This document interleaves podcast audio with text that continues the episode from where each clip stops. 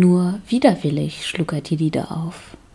Über ihm die vertraute Decke aus groben Dielenbrettern und dazwischen nur die dicken Staubkörner, die im Licht der aufgehenden Sonne tanzten und der Situation einen Hauch von Anmut verliehen.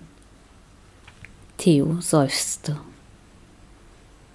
Gestern war einmal mehr ein langer, entbehrungsreicher Tag gewesen, und wieder war er erfolglos verlaufen.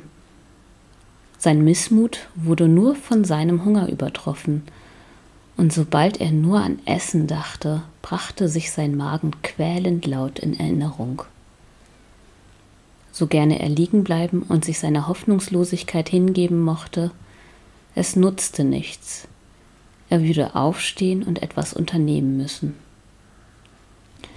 Ächzend setzte er sich auf, versuchte Dreck wie auch seine Müdigkeit aus den Kleidern zu klopfen und etwas Zuversicht zu fassen. Seine sieben Sachen passten in eine abgegriffene, speckige Tasche, die treu dort angelehnt an der Wand wartete, wo er sie vor einigen Stunden zurückgelassen hatte. Theo griff danach, schulterte sein Habe und streckte sich. Ein letzter tiefer Atemzug, ein Schritt durch die Tür, kein Blick zurück. Heute war der erste Tag vom Rest seines Lebens und er hatte beschlossen, ihn nicht zu vergeuden.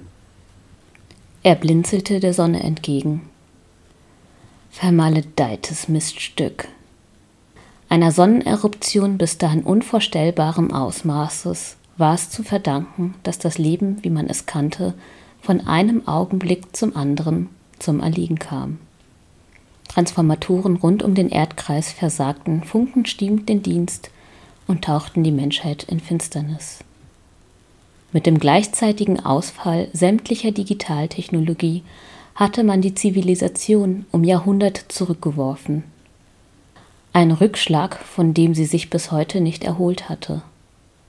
Seit nunmehr drei Jahren überlebte Theo allein auf sich gestellt diese raue, trostlose Welt.